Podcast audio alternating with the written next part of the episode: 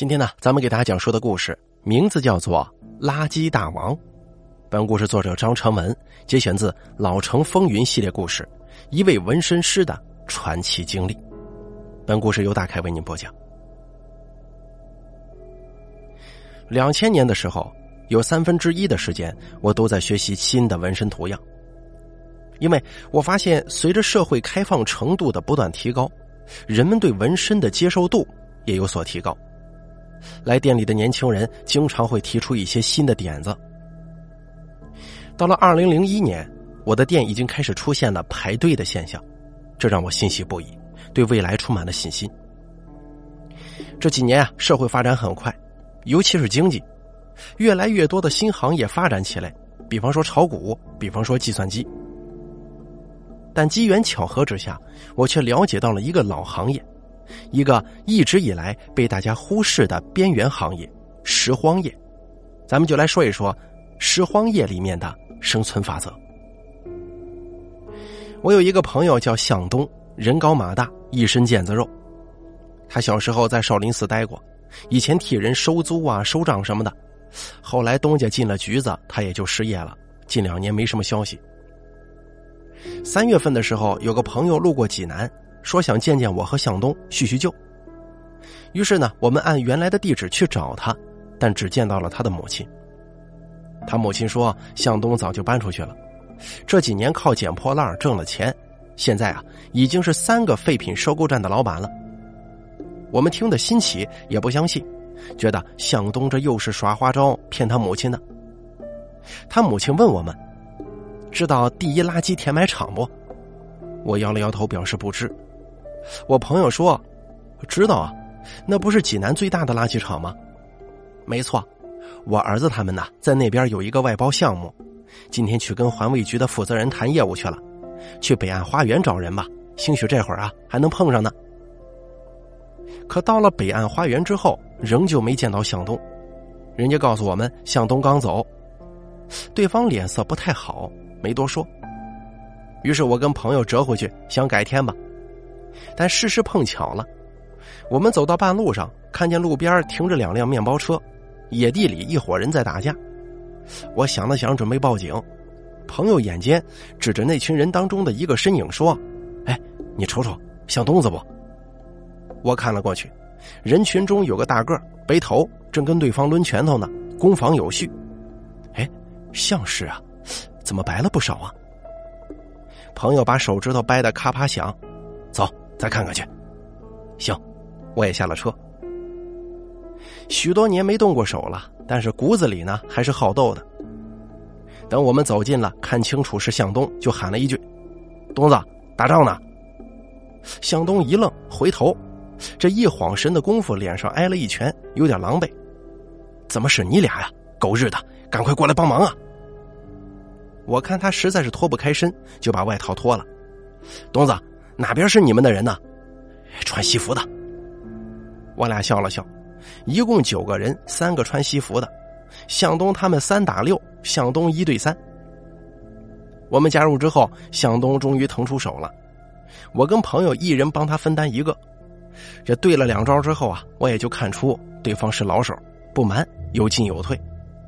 但我们可是老老手啊，脚下快，低头猫腰，专找痛的地方出拳，找下巴打。打人的下巴打合适了，一拳就能打晕，让对方快速丧失战斗力。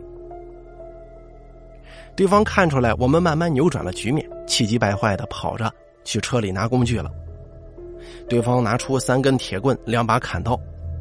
拿砍刀的人说：“今天晚上谁都别想走。”可是却不上前。向东指着脖子说：“孙子，你他妈朝这儿砍！”行了，我看情况不大妙，说道。现在大黑呢，不知道啊，知道牢饭什么滋味不？一块尝尝去。我看对方脸上都不坏，不像是混社会的人，所以唬一下。对面互相看了一眼，没主意了。就这么对峙着，隔了两三米，哪边也不动。我拳头握得发汗。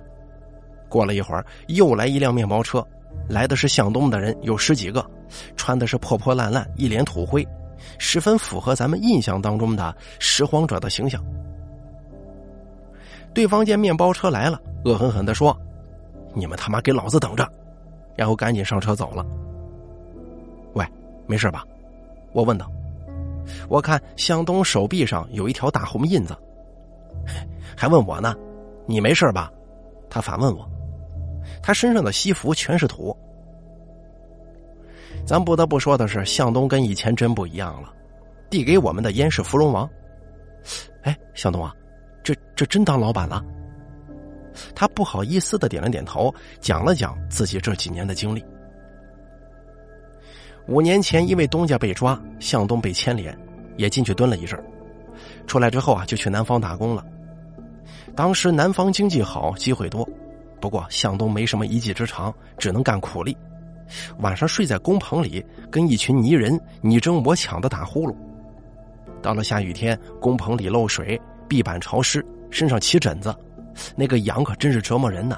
可是又不能挠，他就把指甲全剪秃了。从那以后，指甲就没比指肚子上的肉高过。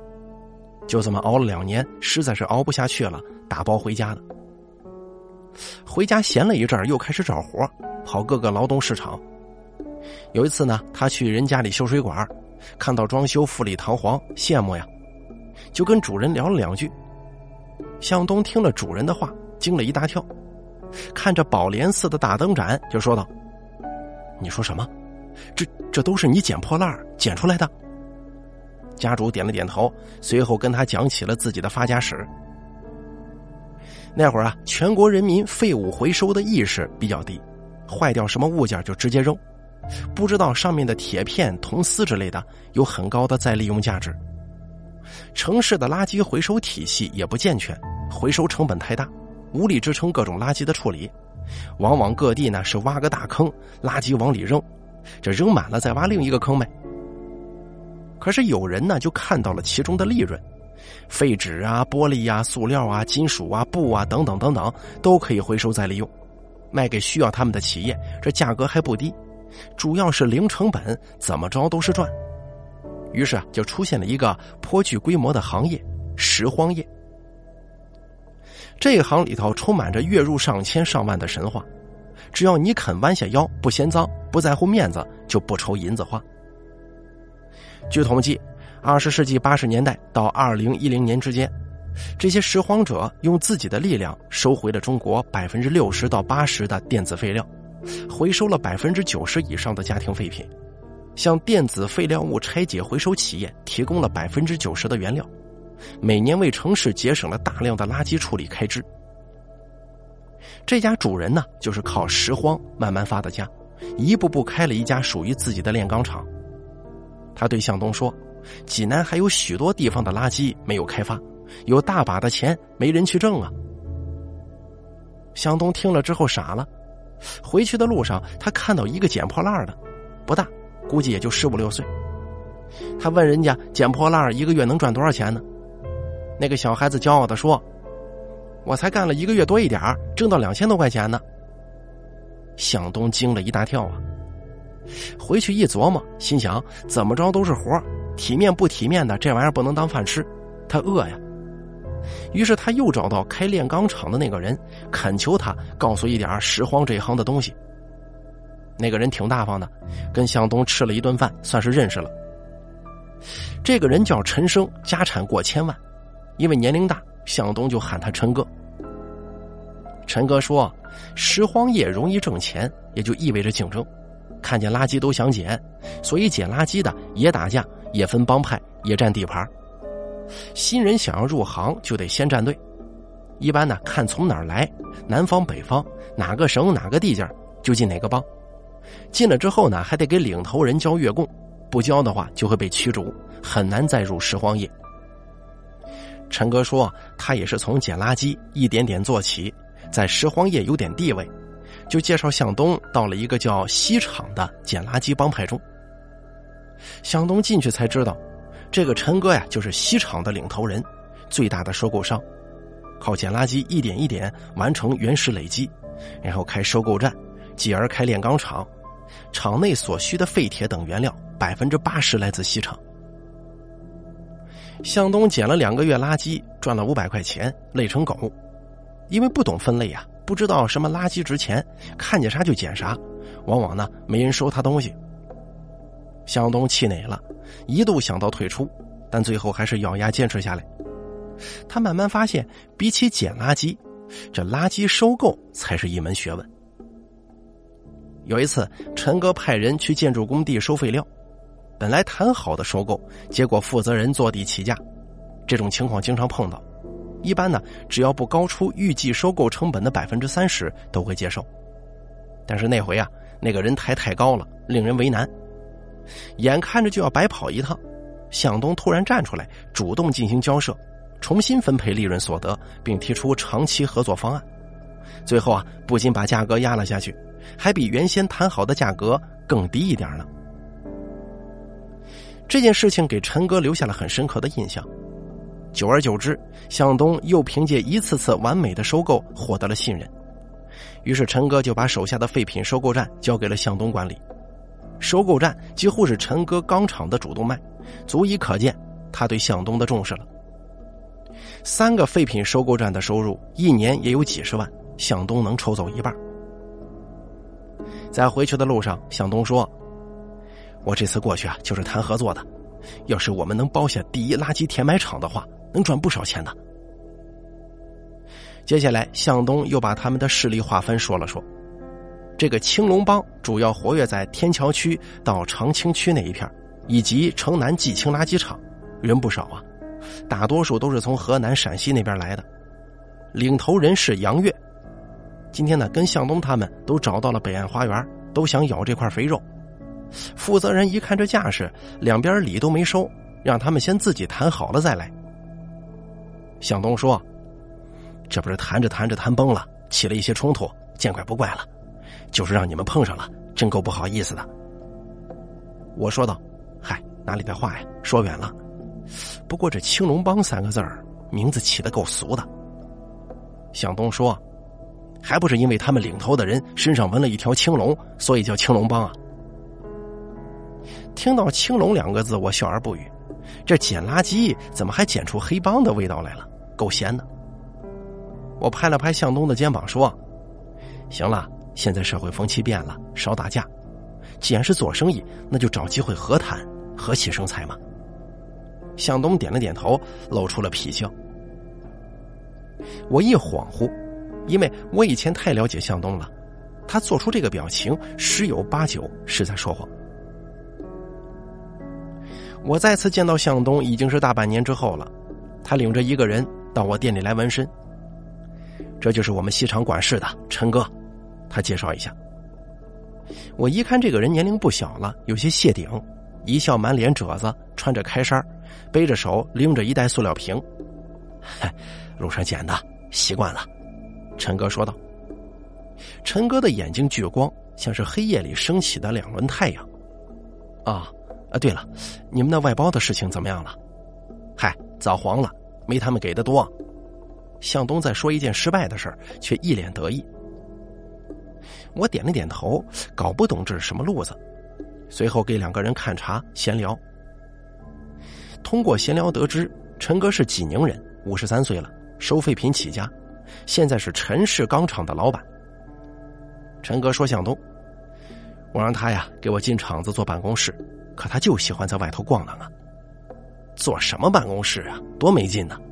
再说了，我要进了厂子，咱们西厂的兄弟谁带啊？哼，你可真是牛脾气！现在呀，向东是我们西厂的顶梁柱了。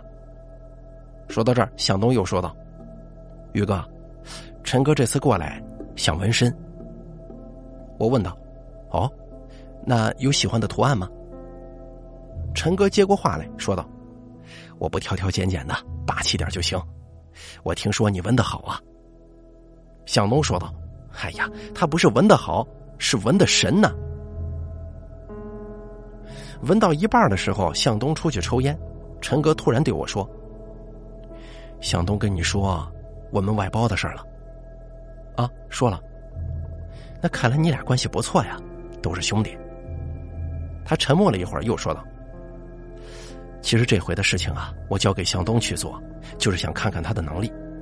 他干得好，钢厂就好。我膝下无儿无女，等我再老一点这些东西可是要交给值得托付的人的。我没答话，听得出这是考验的意思。但他跟我说这些，为什么呀？是觉得我跟向东关系好，想借我之口给向东一点提示吗？要是向东把事情办黄了，也就别想着接手了吗？我没回答，心中挺沉的。纹完身之后，已经到了傍晚，陈哥非常满意。送走陈哥以后，向东提议找个地方喝酒。喝酒的时候，我惦记着陈生陈老板的话，几次想跟向东开口，可是都没成功，十分扫兴，一直喝到微醺才少了顾忌，就把陈生的话说给他听了。可是他不以为然的说：“放心吧，有时候输了，不一定是坏事那天晚上，我跟向东喝酒的时候，十几里外的工地上死了一个人，被起重机吊在半空的水泥板砸中，当时就成肉饼了。死的人叫王国柱，家在康庄，几年前进城打工做泥瓦匠。那天半夜，刘国柱起来撒尿。不知道自己头顶上悬着一块百斤重的楼板，要是他知道的话，一定不会把裤子脱下来的。工地上的工头说这是意外事故，起重机吊绳老化松动了，楼板滑了下去。甲方赔了一些钱，匆匆了事，又更换了一台全新的起重机。可一周以后，王国柱的家人找到工地，觉得钱赔的少了，因为王国柱的儿子要结婚了。甲方又不想惹官司，又拿出一些钱，却被工头给拦住了。工头说：“王国柱根本就没在工地干过活，只是拿着一份空头工资，严重违反了合同规定，赔的钱不少了。”王国柱的儿子大骂一通，说工头在血口喷人。工头没争辩，只说了一个地址，让他们去打听打听，王国柱平常都干什么。地址是一家按摩店。王国柱平常都在做按摩，按摩店的女郎说：“王老板很大方，做一次给两次的钱。”王国柱的老婆一听这个，哪里受得了啊？当时想打人，可是被人家赶出来了。王国柱要被火化的时候，母子俩对着那堆肉泥就问：“你说，你按摩的钱是从哪来的？”旁边的工友于心不忍呢，在王国柱儿子的耳边小声的告诉他：“你爸的钱呢？”是捡破烂捡来的。王国柱的儿子不信，工友又偷偷的说：“你去问一个叫向东的人就知道了。”向东见到王国柱的儿子的时候，正在学校收废纸。向东以为这个粗矮木讷的人是学校里的水管工人呢。不，我不是修水管的，我是王国柱的儿子。我知道王国柱，你来找我干什么呀？听说你一直在给我爸钱用吗？是啊，他帮我做事呢。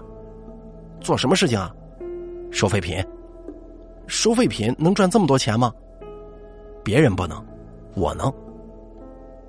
王国柱的儿子也不知道来找向东有什么用，在原地看着向东发愣，好一会儿才说：“我爸死了。”向东让人把废纸一箱箱的搬到车上，头也不抬，让王国柱的儿子去帮他搬废纸。我为什么要帮你搬废纸啊？因为，我也许知道他是怎么死的。我爸不是被砸死的吗？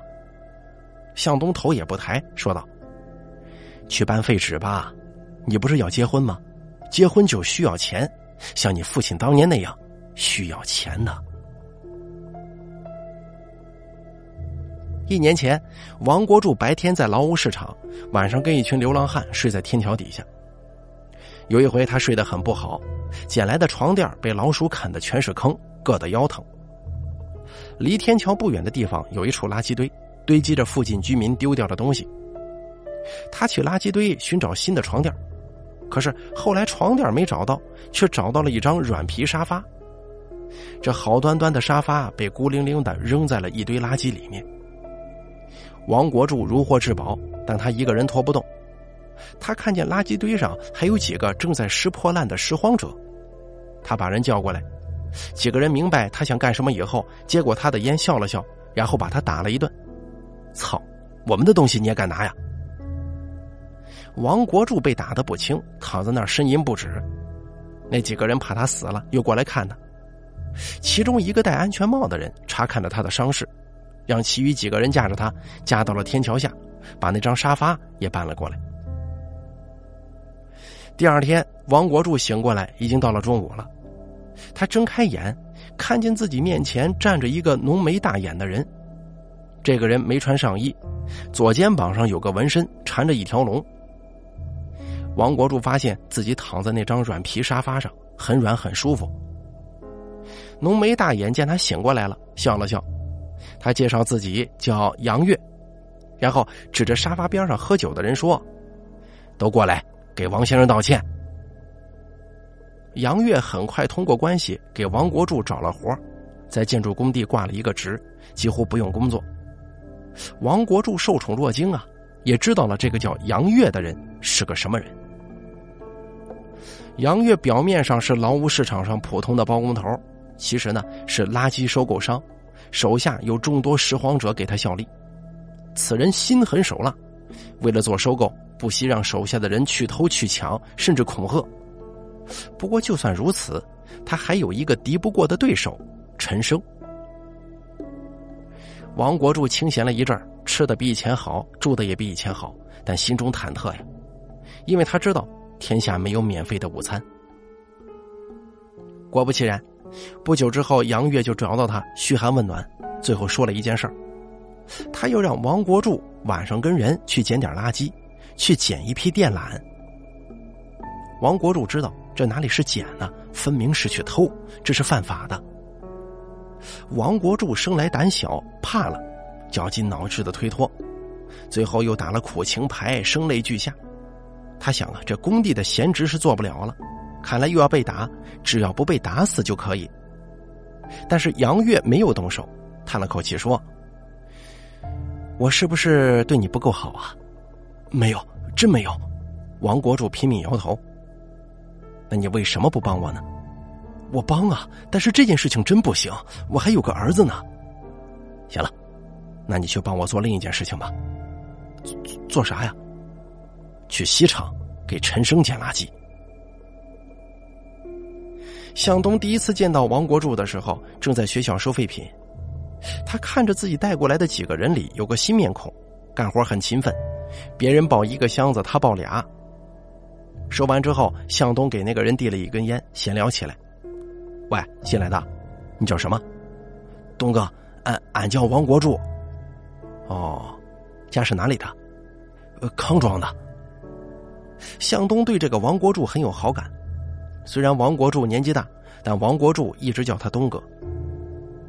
王国柱很会雇人，有一次向东喝醉了，王国柱把他送回家，没有立即离去，因为向东是独身，所以王国柱给向东脱了鞋子、换了衣服才离开，还在向东的桌上备了几片醒酒的药，还有一杯水。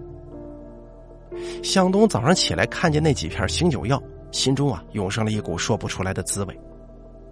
向东是一个非常注重细节的人，一些不起眼的小事儿在他看来是体现一个人品质最好的方面，所以他对王国柱好感大增。从那以后，王国柱跟向东走的也越来越近。慢慢的，王国柱发现，杨月之所以争不过陈生，一是不及陈生的头脑，二是因为向东。向东带着西厂的人捡垃圾，不偷也不抢。而是与垃圾产地之间建立联系，比如学校、小区、建筑工地等。平常呢，又跟学校的门卫搞好关系，到时候带人进去也方便。而小区方面呢，因为向东是本地人，以前又混过社会，有很多做物业的朋友，几顿酒下来，基本就能拿下几片小区。而做建筑业的，那个时候很少有干干净净的，向东呢就靠自己的关系偷偷去查，抓人把柄。等到去主动谈合作的时候，自然硬气不少。加上不过就是垃圾嘛，人家也不在乎，就送个安心。这样下来，利用缩短到源头的距离，就能免去长时间搜找和运输，省时又省力，比杨月他们去偷去抢，天天跟那无头苍蝇一样去捡，不知道要高明多少啊！而这个呢，也仅仅是向东所做的一部分。简单来说吧，就是向东一直在与人建立合作的关系，用资本再生资本。王国柱把从向东身边知道的这些都偷偷的告诉给杨月了，杨月就开始有模有样的学了起来。仅仅一年过去，杨月也有了崛起的姿态，把从向东那里学到的商业模式，加上自己的蛮横无理，去闹去骚扰，竟然硬生生的拿下了几个大项目呢。向东看到这些，心中犯嘀咕了，有好几次跟王国柱谈起话来，这话里话外觉得有些不对劲儿啊。王国柱出了一头虚汗，说了一些马虎话。那杨月只不过是运气好，说起头脑来还是得东哥您呢。有惊无险的，算是把向东给哄过去了。直到有一回，向东与一家工厂的负责人谈判的时候，本来提前说好的合作却被临时拒绝了。向东再三争取，对方呢最后表示极其为难，直接强行送客。回去的路上，向东脸色很差，王国柱在旁也不敢说话。这一来是心虚，因为正是他提前给杨月通风报信杨月找人把这个事儿搅黄了；二来呢，他从没见过向东这样严肃，有些害怕。向东说：“国柱啊，你说人家为什么为难呢？是不是有人从中作梗啊？”国柱的眼睛滴溜一转，说道：“东哥，我觉得是咱们有了内奸，有人给杨月报信了。等我明天去替你查一查。”向东说：“好，还是你让我省心呐。”然后露出了痞笑。王国柱当天晚上本来跟杨月说好的碰面没敢去，第二天又找了几个替罪羊，被向东逐出了西厂。三天后，向东去谈另一个合作的时候，王国柱称自己抱恙，没有跟着，而是火急火燎的去见了杨月，通风报信但他没想到。他找的那几个替罪羊，其实呢是西厂资格最老的几个拾荒者，都被陈生信得过，更被向东信得过。但向东呢没打草惊蛇，而是配合了他的表演。那天向东没有去谈合作，只是放出了一个烟雾弹，然后在暗处监视着王国柱。看着王国柱跟杨月在洗浴中心门口碰面，又看着王国柱春风满面的出来。等王国柱前脚回来，向东后脚就到了。但是到了门口，向东忍住了，没进去。第二天早上，向东看着一条早间新闻发呆。新闻上说，济南市将大力推动政企合作，鼓励企业合作承包一些公共项目。向东看完这条新闻，愣了好大一会儿。晚上，王国柱被向东拉着去了和杨月见面的那个洗浴中心。向东开了一个 VIP 包房，叫了最好的几个小姐，让他们陪着王国柱。东哥，你你这是要干什么呀？向东一笑说道：“这是这里最好的小姐了，杨月给你找过吗？”啊！王国柱一听，扑通一声跪下了，浑身颤抖，口中哆哆嗦嗦的说不出话来，跪在向东跟前，不一会儿就尿了裤子。东哥，其其实我是被那个杨月。向东慢慢的扶住王国柱的肩头，笑颜没有褪去，反而更加浓郁，声音也温柔了。国柱啊，那个杨月有没有给你找过这么好的小姐呢？王国柱停止哭泣，呆呆的摇了摇头。向东把他搀了起来，搀到那群小姐中间，说道：“那就好，你看还是我对你好，对吗？”呃，呃。那么，你既然可以帮助一个对你不那么好的人，也一定能帮助一个对你更好的人，是吗？得知王国柱死的消息是在派出所，我因为有事要去一趟外省，可身份证找不到了，坐不了火车，我呢就去派出所补办证件。办证的时候呢，突然冲进来一个人，大声叫着要报警。随后，我看到向东在后面跟了进来。向东看见我，有点吃惊，问道：“你犯什么事了？”“我我没犯事儿，倒是你来这儿干什么呀？”向东朝那边使了个眼色，满脸严肃。我看见那个最先冲进来的人，哭喊着说：“俺要报警，俺爹被人杀死了，俺爹被杨月杀死了。”听到“杨月”两个字，我突然就想起什么来了，顿悟之后对向东说：“杨月。”是不是你说的那个青龙帮？向东点了点头，叹了一口气。大堂内因为那个人乱作一团，他把我拉出去抽烟。到底怎么回事啊？你跟里面那个人什么关系？我问道。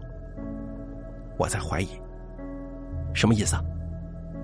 向东一脸神秘，压低声音对我说：“岳哥，你还记得半年前你去北岸花园找我的时候打的那场架吗？啊？怎么样？好久没那么活动筋骨了吧？是啊。”向东突然微笑，又掏出两根烟。其实啊，那是演戏呢。你还记得为什么打架吗？啊，我记得呀。你不是要跟杨月争那个项目吗？向东跟我聊了有半个小时，把前前后后说了一遍。向东得知王国柱竟然是杨月的内应，他没打草惊蛇，而是来了一招无间道，让王国柱成为双面内应。那个时候，向东敏锐察觉到政企合作将是一次大的变革，因为济南各大垃圾场也属于公共设施建设，如果可以承包垃圾场的垃圾处理项目，这一块啊。将是很大的利润来源，所以他要快速的抓住这个机会，不能让别人抢先。本来他应该立刻着手去办，但是他心中呢又闪过了一个念头：如果这是一个肥差，那拾荒业的各位发家人一定会去争去抢，而这其中最有实力的就是西厂还有青龙帮两派，也就是陈生和杨岳，他向东自然代表陈生了。因为陈生说过，如果向东做得好，那西厂以后就是向东的。可是向东又想到，争夺的目的是打压消耗另一方，与其争夺到这个项目只占一时雄风，不如借此啊把对方搞垮，才能永除后患嘛。那么，如何才能借此搞垮对方呢？向东让人去查了济南几个垃圾场的主要垃圾来源。其中重点查最大的第一填埋场。查到之后，向东又马上着手跟这些垃圾投入产地谈合作，以大价钱买到这些垃圾的优先处理权。也就是这些垃圾先经过向东他们一轮筛选，然后再被投入垃圾场。如此下来，垃圾的利润将会大打折扣。这还不够，向东这个人呢极为精明。他从得知新闻的第二天就说服陈哥成立了一家垃圾处理公司，当然只是先挂了一个名号，然后又马不停蹄的找了环卫局的领导，花了大手笔，让他们给了他一项垃圾场政企同料的合同。哎，这份合同代表着，不论垃圾场以后与哪一家企业合作，向东他们都有对垃圾一半的处理权利。但是这项合同呢，拟定的很鸡贼。向东专门找了很多专业人士研究出来的。此后，垃圾场与其他企业签订合同的时候，都会带有一条模棱两可的规定。这个呢，一般人看不出来，以为自己拿到的是全权。而这招呢，是向东专门用来对付杨月的。他笃定杨月这种只知道偷抢的混混，法律经验一定十分薄弱。然后向东专门去找了负责第一垃圾填埋场的负责人，两个人呢秘密达成一项协议，决定给杨月来一场双簧。听到这儿，我问道：“所以你是故意去跟杨月争那个项目吗？”“没错，我让王国柱去给他透露消息，然后大张旗鼓的对外宣布要拿下最大的垃圾填埋场，我就激他，让他跟我抢。”但其实啊，我都提前打点好了。我这边不断加价，然后让负责人去给杨月算虚账，假意是偏向杨月，并承诺诸多好处，一点点引诱杨月加价，最后成本远大于收入。以一年三百万的租金签了合同啊，可那些垃圾的产值在经过我手之后，还不及成本的一半呢。而这些租金几乎全是那个负责人的。等杨月察觉出来，反正已经签了合同，他会立刻翻脸不认人。我恍然大悟，想了好大一会儿，说道：“那次你跟我说输了不一定是坏事，指的就是这个意思吗？”向东笑了笑，又掏出来两根烟。行了，不抽了，不抽了。不过跟这里面的人有什么关系啊？你在怀疑什么？我怀疑王国柱的死没那么简单。刚才要报警的那个家伙是王国柱的儿子。我跟他说，杨月他们谈合作的价格简直是天价，杨月很快就能发现那些垃圾有问题，只会入不敷出，而这其中猫腻就出在王国柱身上。因为王国柱，我事后对内部进行清理，发现杨月安插进来的眼线不只有王国柱啊，可惜我让那家伙跑了。而杨月那边呢，很可能知道了王国柱是双面间谍，所以这场意外也许不是意外。因为我太了解杨月的为人了，他呢有仇必报。听完之后，我呆立在原地，很难想象一场生意背后的黑暗。我忽然觉得向东陌生了，他似乎也看到了我眼中的想法，露出一些无奈的笑。他走上前来，拍了拍我的肩膀，抿了抿嘴唇，低声说：“玉哥呀，这个世界有时候并不那么美好。”因为他总会逼迫你变成他人的模样，从某种意义上来说，咱们都是受害者。忽然，里面几个警察带着那个哭闹的人走了出来，似乎要出警。向东见状要跟上去，回头对我说：“但是，我们能够选择去揭露真相。虽然我不喜欢他，但他有活着的权利。任何擅自剥夺他这一权利的人，都必须受到惩罚。如果我知道一些什么。”我的良心可不允许我沉默呀！我看着他们渐渐走远，许久之后才反应过来，以向东所说的事情经过，那些交易，如果他选择了揭露真相，必定也会让他付出一些沉重的代价。一周以后，我坐在火车上等待检票员来检票。我对面坐的人一身建筑工人的打扮，还戴着安全帽，看不清脸。检过票之后，又有推销员推着小车来卖吃的。因为到了饭点儿，我买了一桶泡面。加入热水之后，邻座的人开始聊了起来。聊着聊着，就聊到王国柱的死。有人说，警察现在正在找一个叫杨月的嫌疑人。我一时来了兴趣，也加入进去了。但聊来聊去呢，就那几句话，还没有我知道的多。警方目前没有发布通缉令。都不知道这个杨月的具体信息，但我可以肯定，向东提供的信息起到了关键作用。王国柱的死跟杨月有关。大家聊不出个所以然来，又聊其他的。我对面的人呢，也被问了几句，说自己是个工头，回老家。说完就没再说话了。这个时候又有人说，王国柱啊，可能就是死于意外，因为要是杨月把人杀了，是怎么杀的呢？王国柱肯定是被楼板砸死的，人不可能举起那么重的楼板，那就是王国柱被迫站在起重机下，然后由人操作放下楼板将其砸死。不过如果是这样的话，王国柱肯定会呼救，工棚里应该有人听得见呢。又有人插嘴说，所以有两种可能：一是砸的时候王国柱已经死了，被伪造成了意外；这第二嘛。杀人的是熟人，就在工棚里偷偷跟着王国柱出来，见他站在了起重机下，然后快速操作起重机，让楼板掉下来的。我听得头晕呐，觉得没意思，这个都跟我无关，就转回身来，肚子咕咕叫，迫不及待打开泡面盖子，这泡面顿时升上来热气和香气。一片朦胧当中，我眼前闪过一个影子，忽然觉得身边一阵躁动。然后视力恢复了，桌上的泡面已经全洒了，很多汤水都溅到了对面工头的身上。哎呦，对不起啊！哎，对不起啊，孩子太皮了。一个女人抓着一个小孩，连声道歉。我这才反应过来，是小孩在车厢里头乱跑，把我的面给撞倒了。哎，没事我扫兴的说，但很快又意识到对面的人也遭殃了。哎，你没事吧？我看着工头身上的一片水渍，怎么样？没烫着吧？没有，没有，不要紧。他连忙摆手，然后起身翻包。我去那边洗一下，换个衣服就行。他动作很快，离开座位，走向厕所。我们一时有些尴尬。女人帮我收拾桌上的狼藉，收拾完以后，又拿来一条毛巾。您去给他吧，让他擦一擦。实在是抱歉呐。我耸了耸肩膀，拿着毛巾走去厕所。厕所的门没关严，我敲了一下就顺势推进去了。给，拿毛巾擦一擦吧。说完之后，我跟里面的人面对面待在那儿了。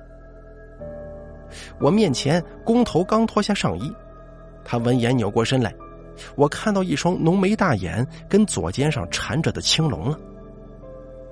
怎么了？许久之后，工头才说出一句话，脸上笑着，却微微的发颤。哦，没事给你毛巾擦一擦吧。我回过神来，把毛巾递了过去。他接过之后，我沉默的退了出来，关上门之后，但是没关死，进而一脚踏在门框上，让门虚掩着。我一边朝列车员示意，一边贴耳朵听里面的动静。突然，我听到似乎有窗子打开的声音。几乎是下意识的反应，我直接冲撞进去了。事后，因为徒手抓歹徒，我被授予了英勇市民奖。领奖的时候，我看着几百号人跟镜头说话结结巴巴，向东呢，则是坐在台下笑得合不拢嘴。结束之后，他打去我胸前的大红花：“哟，玉哥，你可真行，这几年不见，还成了正义代言人呢。”我是不是以后都得管你叫许文玉、许大英雄了？杨月被抓之后，承认杀害了王国柱的事实。他呢，就是当时王国柱工地的工头。杨月从内线得知真相之后，气得几乎吐血。那一年三百万的租金呐，一次性交了三年，输的裤衩子都不剩了。但他又对向东无可奈何，你玩不过人家呀。所以，进而呢，就把怒意全部撒到了还不知情的王国柱身上。偷偷弄死王国柱以后，杨月把尸体放在起重机下，用楼板砸成了肉泥，伪装成了一起工地上发生的意外事件，然后又想去搞向东，但没想到向东嗅出了事情不对，先一步主动向警方提供了信息，交代了全部，把警方的注意力全部引到了他身上，这才仓皇而逃。我问向东：“没了杨月，你现在可是拾荒业的垃圾大王了吧？”向东摇了摇头，皮笑着说：“嘿，还早呢。”事后，向东虽然有对此事交代有功，但因为其中几件黑色交易，还是受到了一些影响。政府呢，也因此对一些政企合作项目进行了肃查，揪出了很多大老虎。又过了几年，陈哥把钢厂给了向东。向东凭能力光明正大的做，开了分公司。现在啊，人家是真正意义上的垃圾大王了。好了，咱们本期故事就说到这儿了，感谢您的收听，咱们下期再见。